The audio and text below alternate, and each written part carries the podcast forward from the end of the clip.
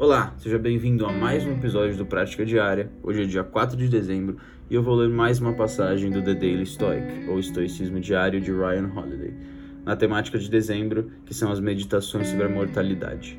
Começando com uma frase de Epiteto: Qualquer coisa que pode ser evitada, retirada ou coagida não é propriedade de uma pessoa, mas as coisas que não podem ser bloqueadas são dela mesma.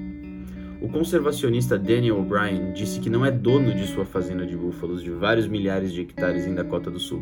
Ele apenas mora lá enquanto o banco permite que ele pague a hipoteca. É uma piada sobre a realidade econômica da pecuária, mas também sugere a ideia de que a terra não pertence ao indivíduo, que vai durar muito mais que nós e nossos descendentes. Marco Aurélio costumava dizer que não possuímos nada e que até nossas vidas estão sob custódia. Podemos agarrar, lutar e trabalhar para possuir coisas, mas essas coisas podem ser tiradas em um segundo.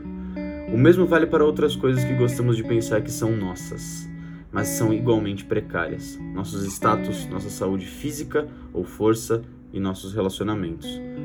Como podem ser realmente nossos se algo diferente de nós, ou seja, o destino, azar, morte e assim, e assim por diante, pode despojar dele sem aviso prévio? Então, o que nós possuímos? Apenas nossas vidas e não por muito tempo. Bom, essa passagem do, do Ryan, né, baseada na frase do Epiteto e também nos pensamentos de Marco, é muito interessante sobre é, a ideia de, de, se desgarrar da matéria, ou se desgarrar do que nós pensamos que é nosso.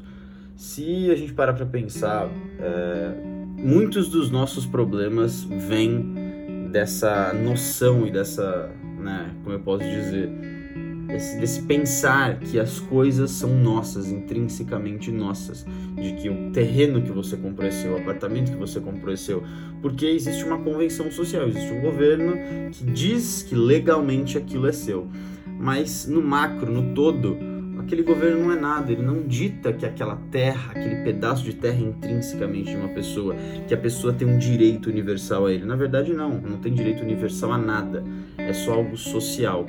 Então, é, toda essa passagem, ela gira em torno da ideia de que a gente tem que se desgarrar dessas ideias de que as coisas são nossas, tanto coisas materiais quanto até mesmo pessoas. Nada é nosso.